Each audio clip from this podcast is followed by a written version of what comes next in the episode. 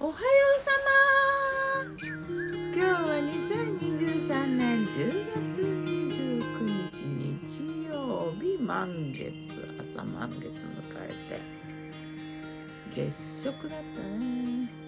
見えたかな？今日の南伊豆は晴れてたんだけどなんか曇ってきたな。まあまあ曇り。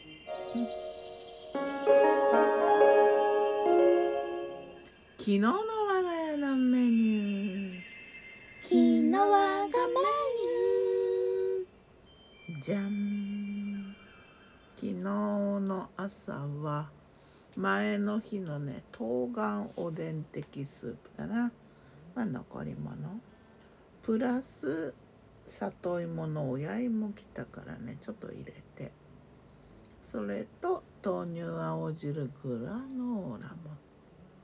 添えて。そして昨日はねおやつもお昼も飛んで夕食。ししとう炒め。うんとねししとうをただ油で炒めてスパイス塩と醤油を振っただけなんだ。これが妙に美味しいね。あといくらカッテージチーズ和え。なかなか珍しいメニュー。カッテージチーズを作ったの。結構ね簡単。温めた牛乳に酸酢とかレモン汁でもいいんだよね。うちはレモン汁で作ったけどレモン汁で作るとね風味がレモン風味でねよかった。でもレモン汁だからと思ってちょっと多めに入れたらなんか酸っぱい。酸っぱいけど美味しいっていうカッテージチーズができてそれに冷凍のイクラをね混ぜて。でレタスとかいわれ大根を添えてちょっとこうオードブル風というか。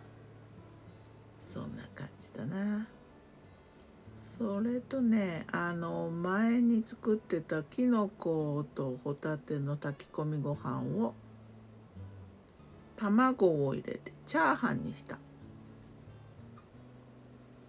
きのこチャーハン。で冷凍食品のコロッケもねちょっと添えてなんとなく楽しいきのこチャーハンだ。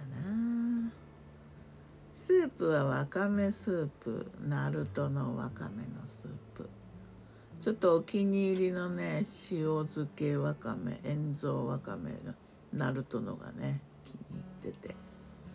久々に買ったかなわかめのスープは、え、鶏ガラスープと、うん、野菜コンソメスープの素と両方入れてにんにくと生姜入れて作ったあとね鬼まんじゅうも作ったんだよ。もうなんか秋でやる気が出てきたのか満月だから活性化してんのか。